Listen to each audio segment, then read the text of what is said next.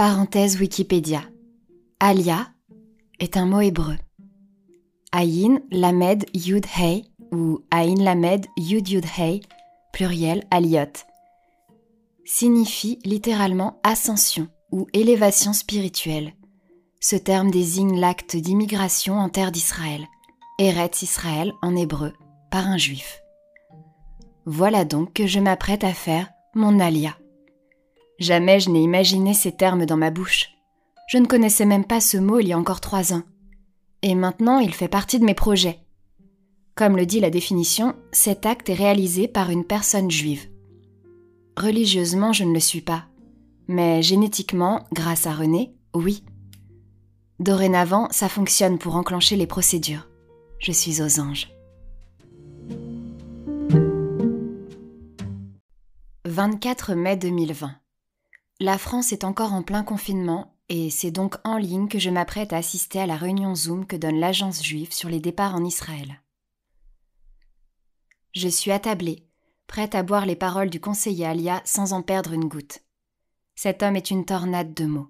Il récite son texte à une vitesse qui me laisse penser qu'il doit en être à sa douzième réunion de la journée.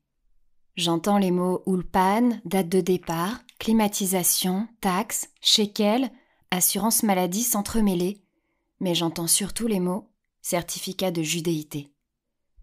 Pour pouvoir partir s'installer en Israël, il est possible de bénéficier de la loi du retour. Cette loi, c'est un ensemble de privilèges qui facilite incroyablement la migration vers le pays, le tapis rouge entre Paris et Tel Aviv.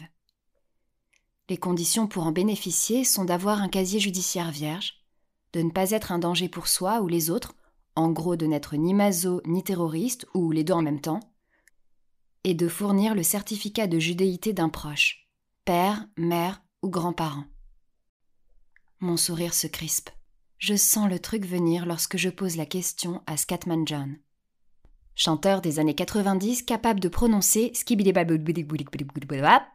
sans respirer ni postillonner. Est-ce qu'un test ADN peut faire foi en ce qui concerne l'acte de judéité non. Pomme cul. Je quitte la réunion sur le champ.